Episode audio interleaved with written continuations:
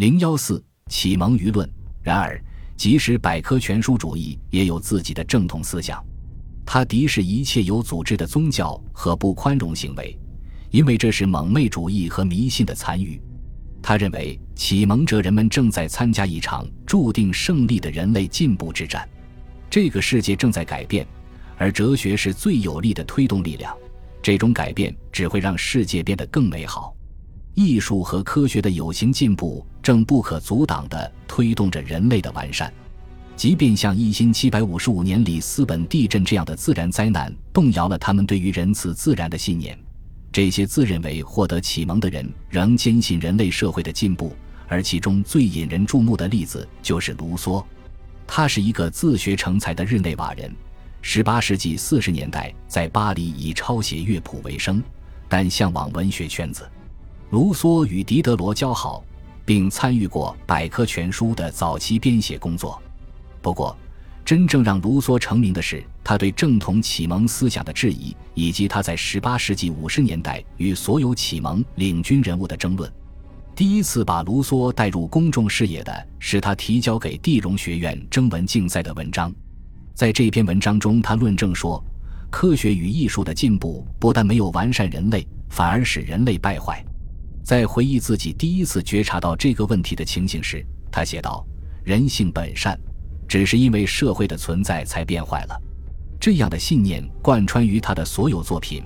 他用直率、煽情的笔法对此加以强调，这种笔法也打动了整个欧洲的阅读公众。他的小说《朱莉》和《艾米尔论教育》都是畅销书，书中传达着这样的希望：对于现行社会的不公与诱惑，人们仍旧保持着完好的纯洁和美德。任何读者看到这里都感动得潸然泪下。不过，这样的胜利只属于个人。卢梭并未拿出改造整个社会并将全人类恢复到最初的美好状态的方案。即便是他最经久不衰的著作《社会契约论》，也绝不是社会变革的指南，而只是一个高度理论化的探讨：人如何在不丧失自由的情况下，合法地建立起政治权威。卢梭还强调。这只适用于小型城邦。然而，《社会契约论》的作者是一位控诉当下社会腐化堕落的作家。书中鼓吹公益的主权总是最好的，而且永远不会错。令人震撼的名言警句俯拾即是，例如文章开篇所言的“人生而自由”，却无处不在枷锁之中。这样的一本书很难不激起人们进行现实变革的念头。尽管他苦口婆心地强调公益并不一定就是多数人的意志，但这个概念还是很快被庸俗化的解读为后一种意思。一七七八年，卢梭去世，十年之后，法国现存的政府和社会崩溃了，而卢梭被迎接新时代的人们当成预见未来的先知来纪念。这个先知还留下了一本路线图，教人们如何构造一个更加公平正义的新国家。艾米尔。和《社会契约论》在问世之初都遭到查禁，卢梭也离开了法国，在外游荡八年后才重回法国定居。但对于发出卢梭逮捕令的巴黎高等法院而言，这两部作品中的政治内容并没有冒犯他，冒犯他的是《社会契约论》中的公民宗教言论和《艾米尔》中感人至深的萨瓦牧师的信仰告白。公民宗教宣称基督教是社会内乱的历史根源，并控诉了神职人员；而萨瓦牧师的信仰告白则说，真正能带来福音的信仰是对自然界仁慈的上帝的信仰，而不是折服于某个把持基督教教条的特定团体。卢梭的气质是感性和充满宗教情节的，但对于很多虔诚的教徒而言，他对神的亵渎不亚于嬉笑怒骂的伏尔泰。教会此时的主要任务就是阻止不断升温的非宗教化浪潮。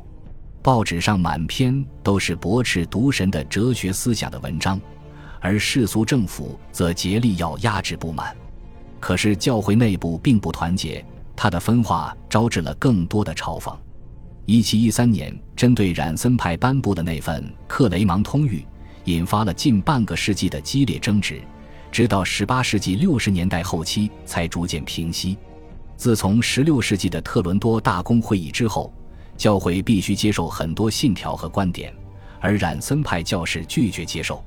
他们是天主教会中的清教徒，反对松散的神学体系，抗议教皇和主教过大的权力。最关键的是，他们不满耶稣会士在教会与国家中的影响。尽管启蒙者人们害怕冉森派会主导教会，急急忙忙地宣称耶稣会士的失败是启蒙运动的胜利，但耶稣会士垮台的幕后策划者正是高等法院中的冉森派。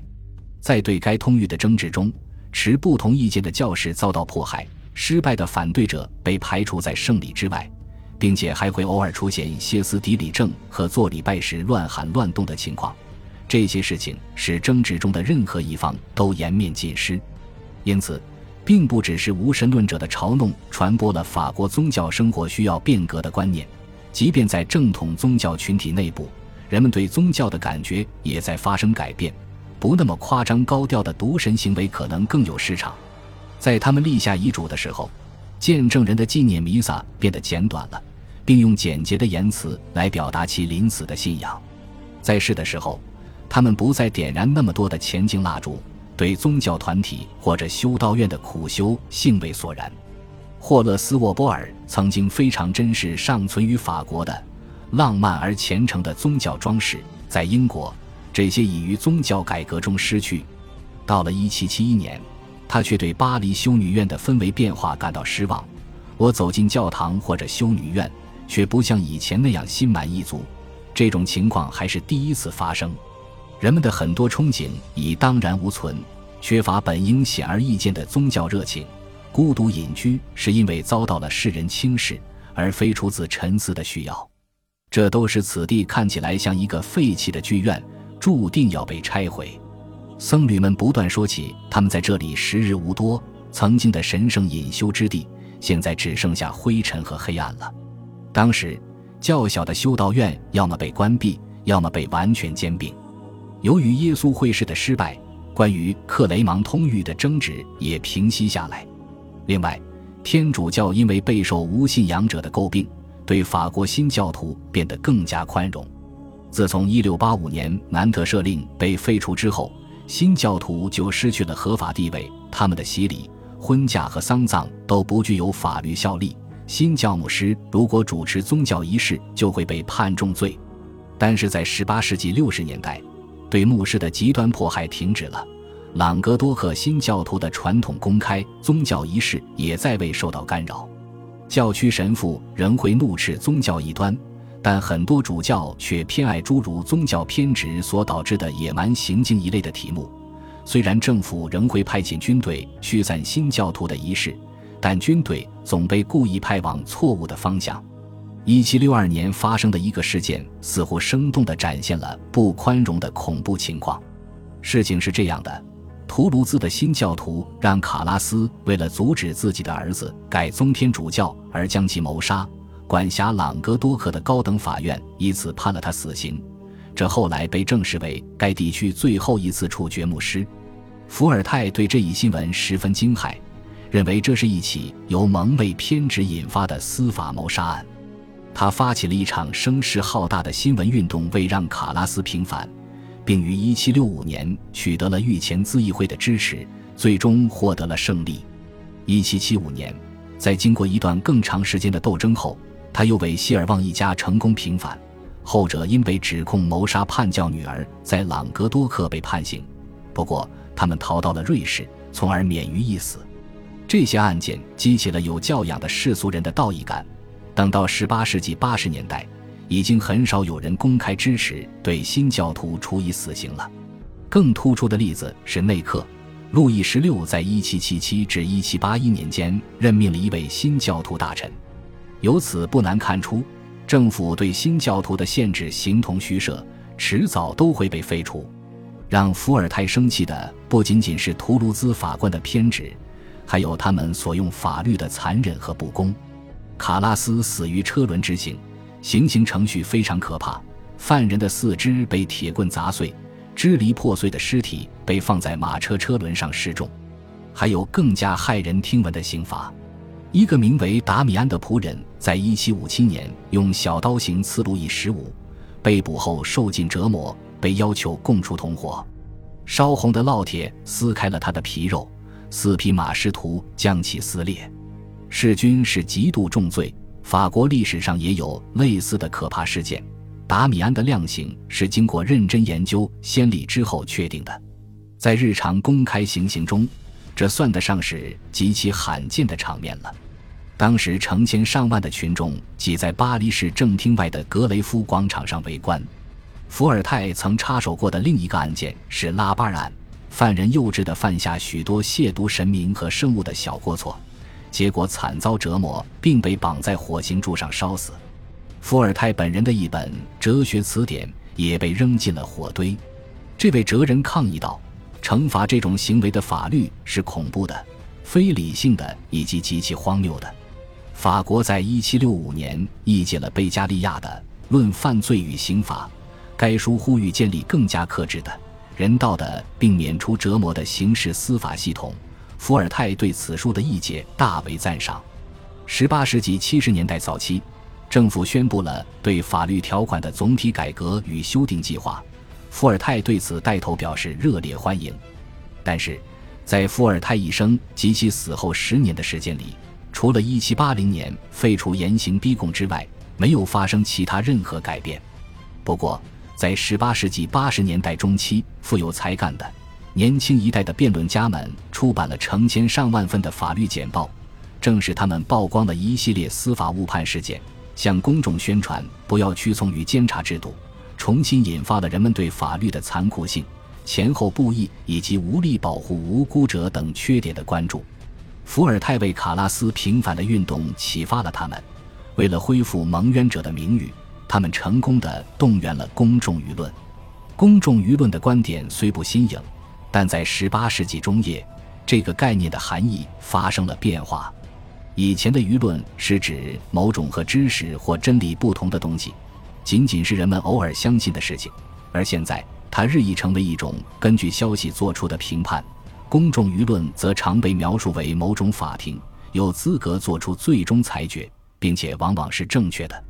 卢梭在1776年写道：“我们的时代区别于其他时代最显著的特点，就是在过去的二十年中。”出现了系统而持久的引导公众舆论的精神，而在此之前，伴随着人们的激情，这些舆论毫无目的地四处飘荡，不受任何管束。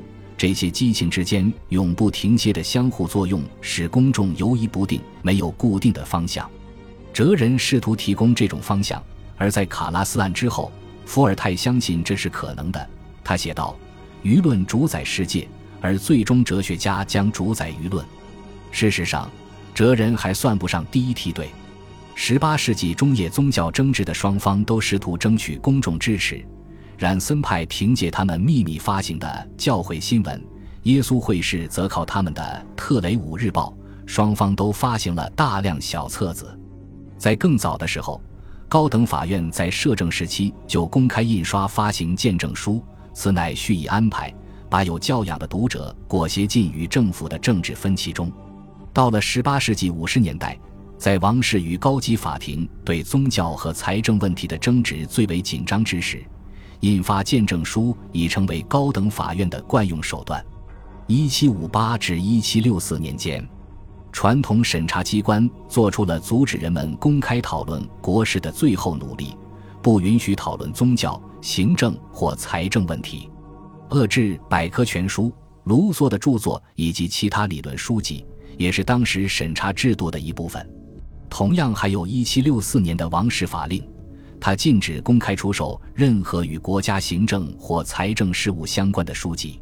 但审查阵线很难坚守，而政府大臣们也感到，与其把公众蒙在鼓里，不如让他们了解事情。他们转而想要获知人们对他们的意见。王室法令的前言越写越长。政府不仅销毁高等法院的见证书，还反驳其内容。当莫普改革高等法院时，他雇了一批写手来歌颂和捍卫自己的政策。但就像一个焦虑而颇具洞察力的观察家所发现的那样，每一步都让事情更糟糕。有人写，有人回应，每个人都想要分析国家的构造，人们会失去冷静。以前无人敢想的问题，现在都被摆上了台面。人们正在获取的知识将带来革命，这只是时间问题。恭喜你又听完三集，欢迎点赞、留言、关注主播，主页有更多精彩内容。